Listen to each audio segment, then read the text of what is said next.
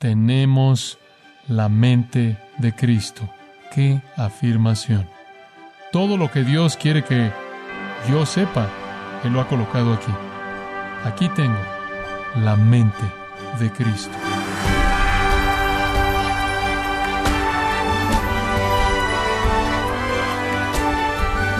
Sea usted bienvenido a esta edición de Gracia a vosotros con el pastor John MacArthur. Le saluda su anfitrión Miguel Contreras para comentarle que los escépticos de la Biblia no van a ser convencidos por descubrimientos científicos, profecías cumplidas o hallazgos arqueológicos. ¿Qué es lo que convence a los escépticos de que la Biblia es verdadera? En la edición de hoy, John MacArthur nos muestra las razones profundas de por qué algunas personas aceptan la Biblia y otras la rechazan. No se pierda esta serie presentando una defensa para la Biblia aquí en gracia a vosotros. Veamos en primer lugar por qué los no cristianos no creen la Biblia. En primer lugar, el mensaje no es razonable. Esa es la primera causa por la que ellos no creen. No es razonable. Versículo 18. Porque la palabra de la cruz o el testimonio de Dios o la palabra de la sabiduría de Dios, esto quiere decir la revelación de Dios escrita, para los que perecen, esa es su condición, es locura. Es locura. Es, la palabra es morón, es torpe, sin sentido no apropiada para la razón humana. Tratan la palabra de Dios con menosprecio. No voy a entrar a todos los detalles acerca de eso, pero un Dios crucificado era ridículo para los gentiles y, si no era más, aún ridículo para los judíos. La salvación por la fe en un Dios crucificado era inclusive más ridículo. Francamente, todo era algo no razonable. En segundo lugar, los no cristianos no creen en la Biblia, no solo porque el mensaje no es razonable, sino porque la realidad es inalcanzable. En la caída, Dios colocó a la raza humana en una condición en la que es imposible, mediante la sabiduría humana, llegar a conocer a Dios. La sabiduría de los sabios no podía salvarlos. La inteligencia de los inteligentes no lo podía hacer. Solo Dios podía hacerlo. Como si dijera, entonces, ¿dónde está el sabio cuando usted lo necesita? ¿En dónde está el escribe? ¿En dónde está el disputador de este siglo? Fórmenlos a todos, a los preparados, a la élite, los intelectuales, los filósofos. Y por cierto, el versículo 20 hace referencia tanto a Isaías 19:12 como a Isaías 33:18 y los supuestos consejeros sabios de Egipto que fueron convertidos en necios absolutos en el capítulo 19 de Isaías, y después los escribas de los asirios, quienes estaban todos listos para registrar el botín que iban a conseguir cuando entraran y de pronto todos se vieron como necios porque Dios intervino. ¿Dónde están los disputadores, los súcetes, los que debaten filosofía? Fórmenlos a todos. Y agrada a Dios mediante todos sus intelectos y toda su sabiduría y toda su erudición que no puedan llegar a conocerlo. En la sabiduría de Dios, Dios hizo imposible que los hombres y mujeres llegaran a conocerlo por sí mismos. Usted no puede llegar desde aquí sin ayuda. Usted no puede llegar a una confianza en la palabra de Dios, creencia en el mensaje la palabra de la cruz, la palabra del testimonio divino. Entonces, la gente no cree porque es necio, irracional porque es inalcanzable. En tercer lugar, porque francamente es increíble. O me imagino que usted podría decir ridículo. Versículo 22. Los judíos buscan señales. Los griegos buscan sabiduría. Los judíos estaban buscando señales. Dice usted, bueno, espera un minuto, Jesús les dio señales y señales y señales y señales, sí, pero querían la señal grande.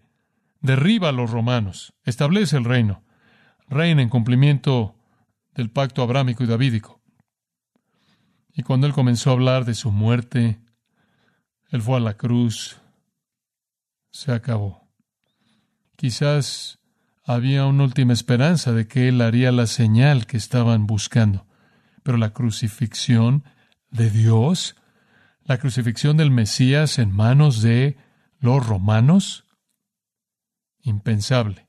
Por otro lado, los griegos buscaron sabiduría. ¿Y qué significa eso? Buscaron filosofías complicadas, profundas, complejas, con palabras sofisticadas y conceptos esotéricos. Número cuatro, sus personas no son impresionantes. Sus personas no son impresionantes. Los judíos querían una señal, los griegos querían sabiduría. Pablo predicó a Cristo crucificado, los judíos tropezaron en esto, los gentiles dijeron que era locura. El versículo 26 no ayuda. Considerad vuestro llamado vocación, hermanos, que no hay muchos sabios según la carne, no hay muchos poderosos, no muchos nobles. El meollo aquí es que no somos demasiado impresionantes. No lo eran en ese entonces y no lo somos en la actualidad. La mayoría de los creyentes siempre han sido no impresionantes. No somos los más inteligentes y no somos los más nobles. De hecho, versículo 27, Dios escogió lo necio para avergonzar a lo sabio. Él escogió lo débil para avergonzar a lo fuerte. Él escogió lo bajo y lo menospreciado. Y Él escogió las cosas que no son. Simplemente sigue bajando y bajando y bajando. Él no escogió a los sabios, Él no escogió a los nobles, no sabios, no la élite intelectual, no los poderosos, no los grandes, los influyentes, los líderes, los poderosos, no los nobles. De hecho, es una palabra griega que significa nacer en buena familia, con rango social, sino que Él ha escogido a lo necio, lo débil, lo bajo, los ajenes, los que no tienen nacimiento, los nadies, los que no tienen nombre, los insignificantes y los menospreciados. Y Él inclusive baja aún más las cosas que no son el presente participio de mí, los no existentes, el escogido. Esa, por cierto, esa última afirmación que Pablo usa, las cosas que no son, en el versículo 28, es la expresión de mayor menosprecio en el idioma griego para menospreciar a otra persona. Tratarlos como si ni siquiera existieran. Entonces, ellos no creen. Y el hecho de que somos un grupo tan poco impresionante añade a su resistencia. Y después, un quinto elemento. No solo las personas de este libro no son sorprendentes, sino que los predicadores no son sofisticados. Y podría haber pensado en muchas palabras para eso, no sofisticados. Llegamos al capítulo 2, cuando vine a vosotros, hermanos, no vine con palabras persuasivas, con superioridad de palabras o de sabiduría. No vine con superioridad de palabras, no trucos de sabiduría. Determiné no saber nada entre vosotros, excepto a Jesucristo y este crucificado. Ahí de nuevo está este mensaje repulsivo, increíble, simplista. Además, Él no ayudó a su causa por su propia manera de verse, su imagen. Usted recuerda que los corintios dijeron de Él que su persona francamente era menospreciable y sus palabras no eran impresionantes. Él estuvo con ustedes en debilidad, temor y mucho temblor. Mi mensaje, mi predicación no fueron con palabras persuasivas de sabiduría humana, sino en demostración del Espíritu y de poder. Entonces usted tiene una perspectiva bastante amplia del por qué la gente no cree. Usted comienza con el hecho de que no pueden, que no tienen la capacidad, están carentes de la vida de Dios, no pueden escapar lo natural, no pueden escapar el estar en la carne, y alguien que está en la carne solo piensa en las cosas de la carne, y él no puede conocer las cosas del Espíritu, no las puede conocer. Y después usted añade el hecho de que todas estas cosas dan razón para que rechacen y usted entiende algo del dilema de los no regenerados. El mensaje en sí mismo era ofensivo, no razonable, increíble, incomprensible. La gente eran los bajos y los predicadores eran los débiles y los no impresionantes y los temerosos y los temblorosos y usted añade la condición caída, la oscuridad natural, la ceguera satánica y el juicio divino. Y los que no creen no pueden por sí mismos creer en la verdad. Entonces la búsqueda por Dios y la búsqueda por Cristo y la búsqueda por la verdad y la búsqueda por discernir si la Biblia realmente es verdad en lo que está diciendo, no puede comenzar y terminar con la razón humana. Esa es la razón por la que cada vez que usted ve uno de estos asuntos en la televisión, la búsqueda por el Jesús real, la búsqueda por la verdad siempre termina en el error. La gente caída no puede llegar ahí por sí misma. Esa es la razón por la que los no cristianos no creen la Biblia. Ahora hagamos la segunda pregunta. ¿Por qué los cristianos creen la Biblia? A pesar de todo esto, vaya al versículo 6 en el capítulo 2. Sin embargo, esa es una palabra clave aquí. Usted debería encerrarla en un círculo, subrayarla. Más o pero, a pesar de lo que el mundo piensa de esto, hablamos sabiduría entre los que son teleios. ¿Qué es eso? Bueno, aquellos que han sido hechos completos. Es simplemente una manera de describir a los creyentes. Hablamos sabiduría entendida, comprendida, abrazada y creída entre aquellos que han sido hechos completos. Hemos llegado a Cristo. Hemos llegado al que Pablo le dice a los colosenses, aquel en quien están escondidos todos los tesoros de la sabiduría y del conocimiento. No es que somos más inteligentes, no es que hemos sido sujetos a evidencias más grandes, es que hemos sido hechos completos en Él. Pablo lo dice, vosotros estáis completos en Él. Y ser hechos completos o maduros en Él se les ha dado con esa obra divina de regeneración y conversión y transformación no solo confianza en Jesucristo y confianza en el Dios verdadero y vivo, sino confianza en la palabra de Dios. Y entonces el versículo 6 dice, hablamos sabiduría, Pablo está diciendo, nosotros en un plural apostólico, hablamos sabiduría entre aquellos que son maduros, una sabiduría, no obstante, no de este siglo ni de los príncipes de este siglo. Esta es una sabiduría como les he estado diciendo, que no es conocida por lo mejor de las mentes de este mundo, los más grandes de los líderes de este mundo. Hablamos, versículo 7, la sabiduría de Dios en un misterio, la sabiduría escondida.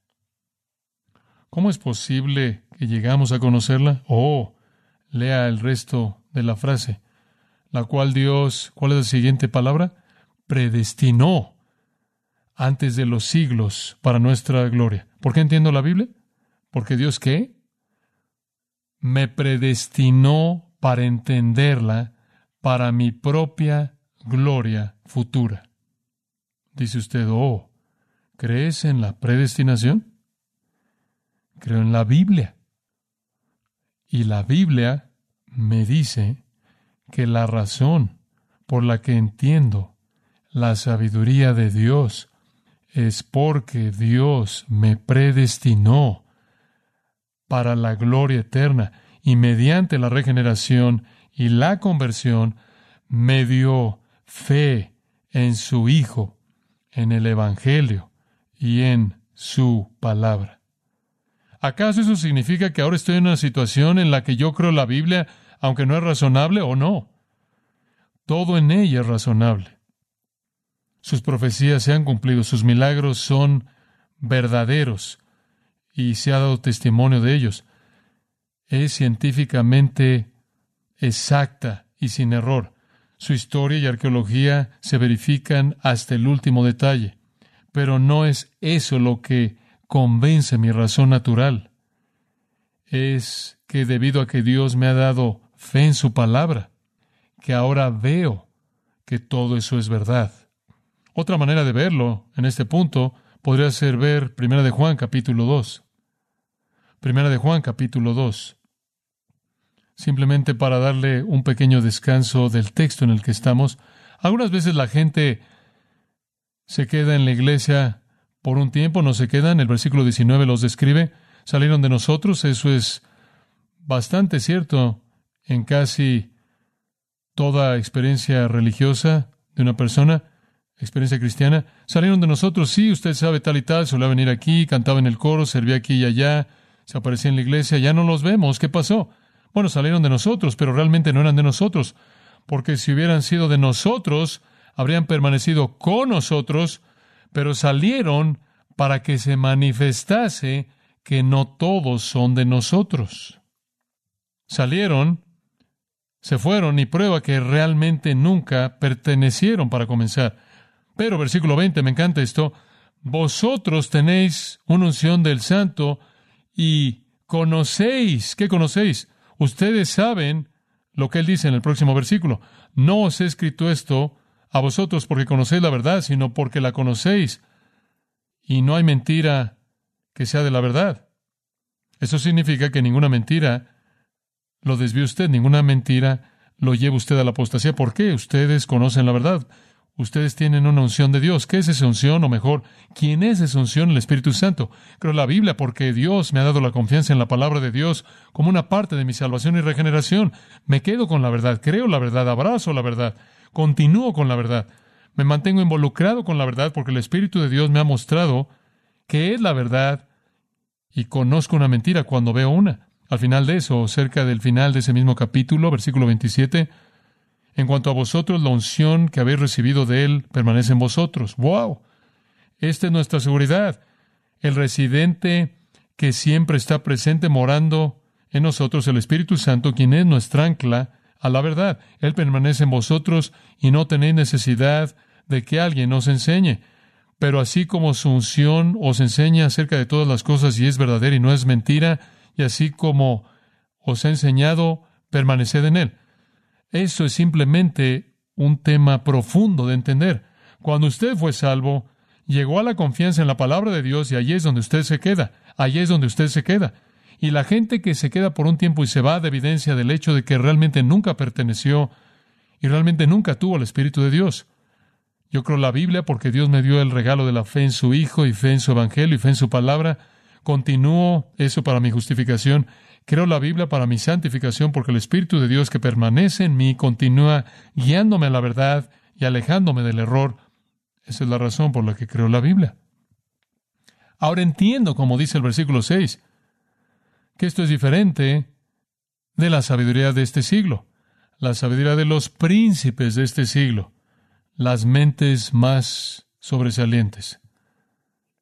Todo eso es catargeo, todo eso está siendo hecho ineficaz. Todo eso es impotente, todo eso no lleva a ningún lugar. Todo eso realmente es necio, realmente necio. Pero yo creo, y usted cree, porque Dios predestinó antes de los siglos que creyéramos para gloria.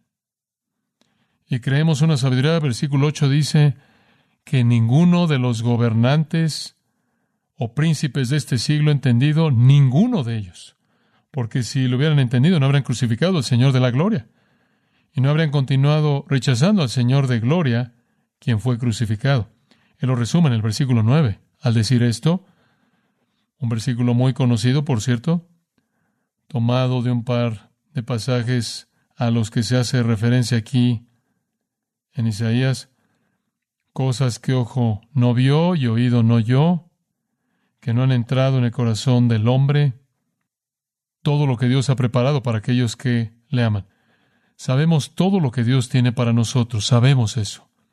Lo sabemos por revelación divina. No puede ser conocido de ninguna otra manera. Ojo no puede verlo y oído no puede oírlo. Y la mente que se tiene en mente en el corazón no lo puede concebir la verdad de Dios acerca de la salvación, la verdad de Dios acerca de la vida espiritual y eterna, no es oída, no es vista, no es considerada, no puede ser conocida de manera empírica, no puede ser conocida mediante el racionalismo, solo puede ser conocida por revelación divina. En Juan 8, Jesús dijo esto. Y él está hablando a los fariseos hostiles. El que es de Dios, las palabras de Dios oye. Por esta razón, no las oyen, porque no son de Dios. Bastante claro, ¿no es cierto? ¿Quién cree la Biblia? Aquellos que son de Dios. Es una obra divina. Regrese a 1 Corintios capítulo 2 y simplemente lo vamos a cerrar en el versículo 10 con unos cuantos comentarios incluidos. 1 Corintios 2, 10. Porque a nosotros, o oh, este es un gran punto tan bueno de resumen, porque a nosotros Dios nos las reveló. Plural, ¿a qué te refieres? Las cosas que Dios ha preparado para los que le aman, las cosas que tienen que ver con la salvación, vida espiritual y eterna, el reino. Esto quiere decir toda la sabiduría de Dios, toda la palabra de la cruz, toda la palabra del testimonio de Dios, toda la verdad que está registrada en la Escritura. Nosotros, Dios nos la reveló por el Espíritu. Este es el punto crítico que debemos entender. Creemos porque Dios nos escogió, Dios nos predestinó para conocer, para que un día viniéramos a la gloria eterna. Al llevar esto a algún tipo de conclusión que cautive su alma, simplemente tomemos esa idea. Tome eso como el trasfondo y vuelva a leer comenzando en el versículo 24. Para aquellos que son los llamados. Cada vez que usted ve ese término, los llamados o llamado en las epístolas en el Nuevo Testamento es el llamado eficaz a la salvación. Somos los llamados, esto es, llamados de las tinieblas a la luz, llamados de la muerte a la vida. En el versículo 26 se lo vuelve a decir, considerad vuestra vocación o llamado, el llamado divino, la vivificación, el llamado que da vida, la regeneración. ¿Y por qué nosotros? Versículo 27, Dios escogió. Dios escogió, versículo 28, Dios escogió. Versículo 30 mas por Él estáis vosotros en Cristo Jesús, mas por Él creen ustedes, mas por Él ustedes abracen la palabra de Dios en su justificación y en su santificación. Mas por Él están en Cristo Jesús, escuche, quien ha sido hecho para nosotros sabiduría de Dios. Por Él es que estamos en Cristo. Y después Cristo se volvió para nosotros por su presencia y su poder, y su espíritu y su palabra, sabiduría de Dios, y justificación, y santificación, y redención. ¿Por qué lo hizo así Dios? ¿Por qué lo hizo así Dios? Versículo 29. A fin de que nadie que se jacte delante de Dios. Versículo 31. Para que, como está escrito, el que se gloría, gloríese en el Señor. Y entonces estamos asombrados por la confianza que tenemos en la palabra de Dios. Y cuando alguien dice, ¿de dónde viene? Usted puede decir, es por lo que Él ha hecho, porque Él nos ha colocado en Cristo y Cristo se volvió para nosotros la sabiduría de Dios. Y es nuestro amor por Dios mediante Cristo que nos da confianza en su palabra. Y creemos la verdad porque somos de Dios.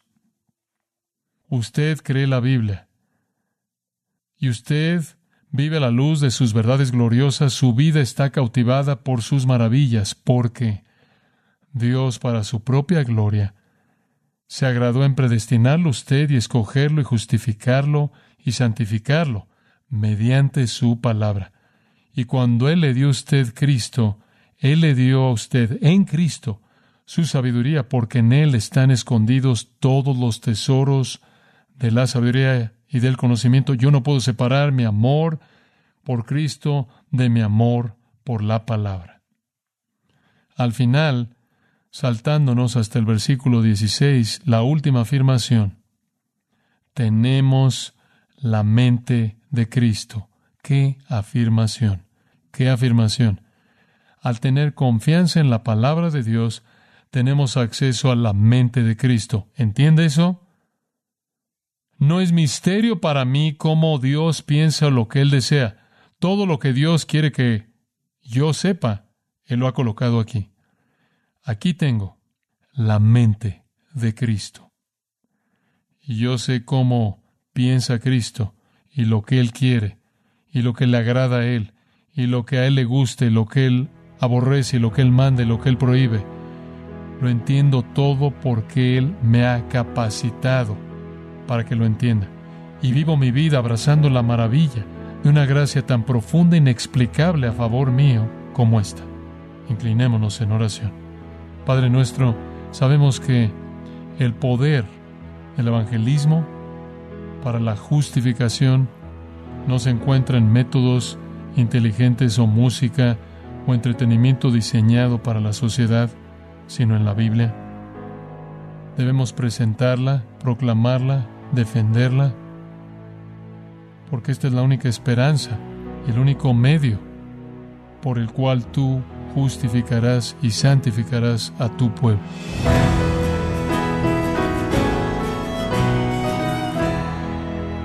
Con el mensaje de hoy, John MacArthur nos mostró razones que nos hacen más humildes y agradecidos a Dios por concedernos creer en su palabra. Estamos en la serie presentando una defensa para la Biblia, aquí en gracia a vosotros. Estimado oyente, le invitamos a leer el libro Verdad en Guerra, escrito por John MacArthur, donde lo equipa a pelear por la verdad, desmantelando los ataques del enemigo hacia la misma. Lo puede adquirir en gracia.org o en su librería cristiana más cercana. Y también le comento que puede descargar todos los sermones de esta serie presentando una defensa para la Biblia, así como todos aquellos que he escuchado en días, semanas o meses anteriores, animándole también a leer artículos cristianos relevantes en nuestra sección de blogs en gracia.org. Si tiene alguna pregunta o desea conocer más de nuestro ministerio, como son todos los libros del pastor John MacArthur en español o los sermones en CD que también usted puede adquirir, escríbanos y por favor mencione la estación de radio por medio de la cual usted nos escucha en gracia a vosotros. Es importante conocer no solo el país y ciudad de donde usted nos escucha, sino también la radio. Para quienes contactan nuestro ministerio por primera vez, pueden solicitar una copia del mensaje de promoción sin costo alguno, un mensaje por oyente únicamente. Si usted vive en los Estados Unidos o Puerto Rico, escríbanos a Gracia Vosotros, P.O. Box 4000, Panorama City, California 91412 o puede escribirnos a través del siguiente correo electrónico radio arroba Y queremos agradecerle desde el fondo de nuestro corazón su tiempo y sintonía, y en nombre de John MacArthur y del personal de este organismo, invitarle para que nos acompañe en la próxima edición y así juntos continuar desatando la verdad de Dios un versículo a la vez, en gracia a vosotros.